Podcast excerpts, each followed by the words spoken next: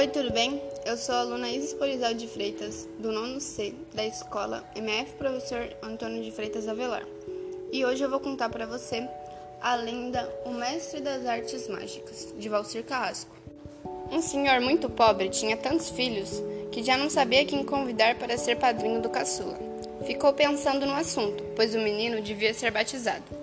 Se eu escolher um bom padrinho, ele poderá ajudar meu filho no futuro pois eu nada tenho e, mesmo se tivesse, seriam tantos para dividir que pouco restaria para cada um. Ouviu o trote de um cavalo. Aproximou-se um homem bem vestido, montado num ginete negro. Parou para descansar bem em frente à casa. O homem aproveitou a oportunidade e perguntou: Aceitaria ser padrinho do meu filho mais novo? O homem concordou, mas disse que não poderia ir à igreja para o batizado e pediu a um irmão do bebê que o representasse. Entretanto, antes de partir, deixou uma bolsa cheia de moedas de ouro para o menino. Todos os anos, o cavaleiro voltava para ver o afilhado. Sempre se despedia, presenteando a família com uma pequena fortuna em moedas. O senhor enriqueceu com todos aqueles presentes. Quando o menino cresceu, porém, o desconhecido não se contentou mais com as visitas. Vou levar o menino para educá-lo. O pai não queria permitir, mas o homem insistiu tanto que não teve como recusar. Afinal, todo o seu conforto era resultado da generosidade do padrinho. O desconhecido morava no alto de uma montanha, em um casarão, longe de tudo. Havia muitos quartos e salas. O garoto tinha do bom e do melhor. Lia muitos livros, aprendeu de tudo um pouco. Instruiu-se. O padrinho o tratava bem, mas pouco falava com ele. Era mal-humorado e de pouca conversa. Viajava com frequência Estava fora de casa a maior parte do tempo. Certo dia, examinando as estantes, o menino encontrou um livro enorme. Abriu-o.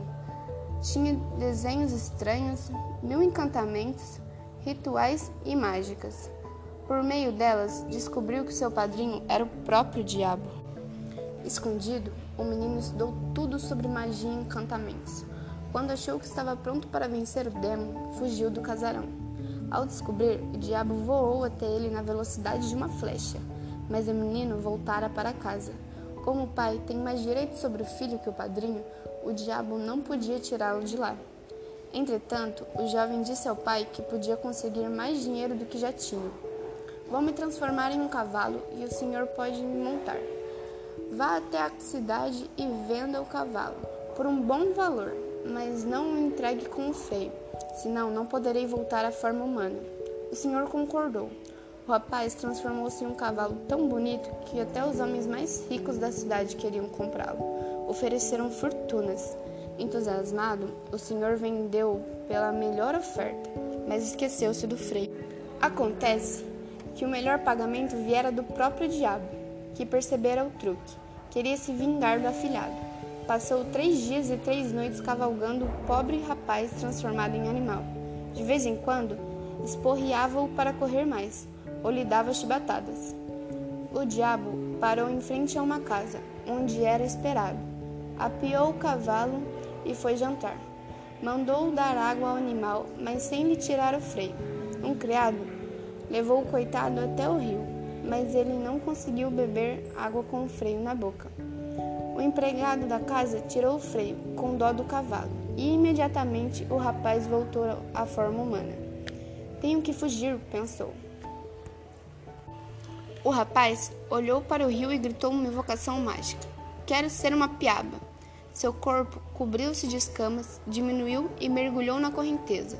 O criado correu até a casa grande, contou a seu patrão o que acontecera. O diabo voou até a beira d'água. Gritou: Quero ser uma traíra. Entrou no rio para perseguir o afilhado. Prestes a ser alcançado pelo padrinho, o rapaz veio à tona e gritou: Agora quero ser uma rolinha. As escamas transformaram-se em penas. Criou asas e voou. O diabo praguejou: Pois vou ser um gavião. E subiu aos céus com um bico em riste para caçar a rolinha. Uma princesa estava na varanda de um palácio. A rolinha viu e piou. Quero ser um anel no dedo daquela moça. Virou um anel. A moça olhou para o dedo surpresa, mais ainda porque o anel falava. Diga a seu pai que me venda bem caro, para quem pagar mais, mas que não me entregue na mão do comprador. Jogue-me no chão. A moça concordou, pois percebeu que nessa história havia um grande mistério.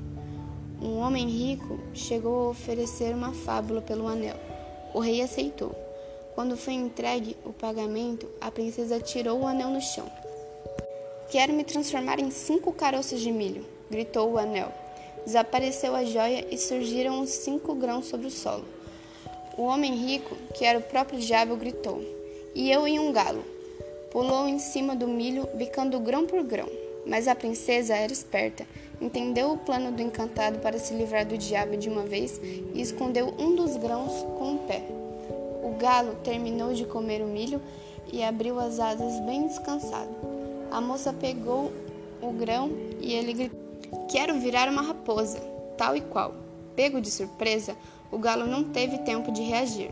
A raposa devorou o galo de uma vez só. Não sobrou nenhuma pena para contar história. O moço deixou de ser raposa e assumiu a forma humana novamente. Admirada, a princesa o recebeu com todas as honras. Casaram-se. Nunca mais o jovem quis saber das artes mágicas que aprendera com o livro do diabo. Dali em diante, quis viver a vida como ela é. E aí, gostaram? Esta lenda foi tirada do livro Lendas e Fábulas do Folclore Brasileiro, volume 2, recontadas por Valcir Carrasco o homenageado da Flick 2021.